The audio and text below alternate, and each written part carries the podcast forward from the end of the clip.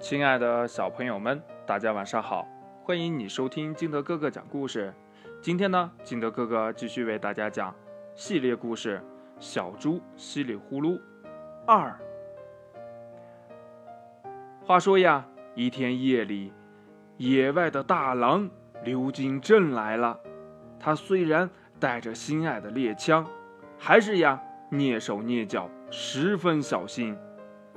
他先悄悄地去推山羊先生的门，门上插着栓。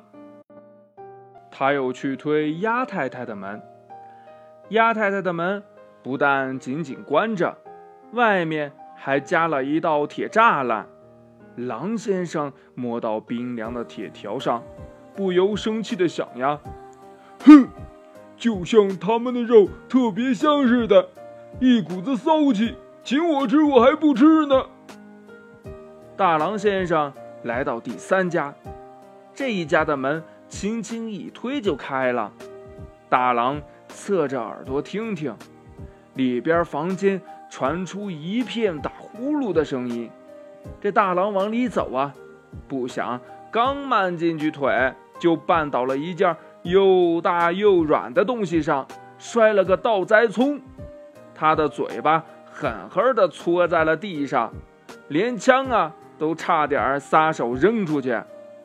大狼先生呢，摸摸鼻子，觉得很疼啊。可是他爬起来仔细看看，立刻又高兴了。嘿嘿，原来不是什么埋伏，是一头大猪啊！这家伙可真肥呀。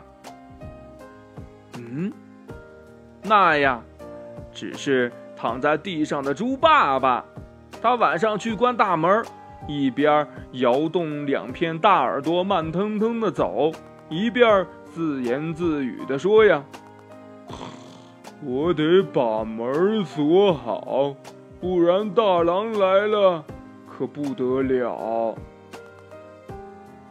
虽说我有十二个娃娃，丢一个。”也心疼死了，呃，今天太忙了，哎，太费脑筋，总共才睡了十八个钟头，啊，困死了。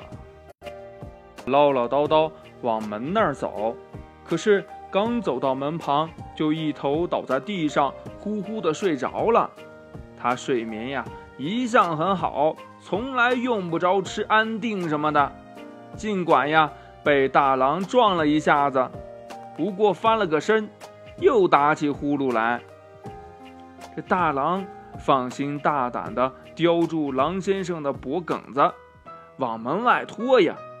可是他拖了好几次，猪先生纹丝不动啊。大狼先生很泄气，接下来。又对自己说：“哎，就算拖回去，一顿也吃不了啊！我家又没电冰箱，这一放就不新鲜了。”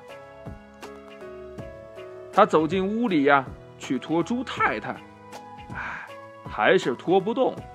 他劝自己说：“呀，呃，这位太太的皮一拖老长。”跟橡胶似的，我那三个孩子，呃，牙还没长齐呢，嚼得烂吗？呃，吃下去呀，准得是消化不良。大狼先生决定啊，不贪心，只拖走个儿小的。他从十二个猪崽子里呀，挑个最肥的，叼住脖子，从敞开的大门呀跑了出去。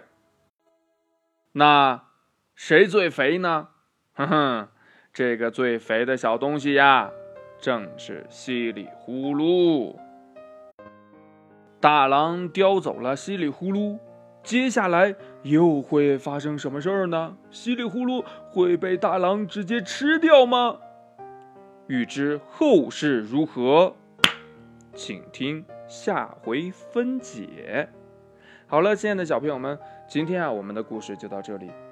想知道后边发生了什么事儿吗？嗯哼，那欢迎你下载喜马拉雅，关注景德哥哥。同样呢，你也可以添加我的个人微信幺三三三零五七八五六八来关注我故事的更新。关注稀里呼噜到底怎么样了呢？我们明天见，拜拜。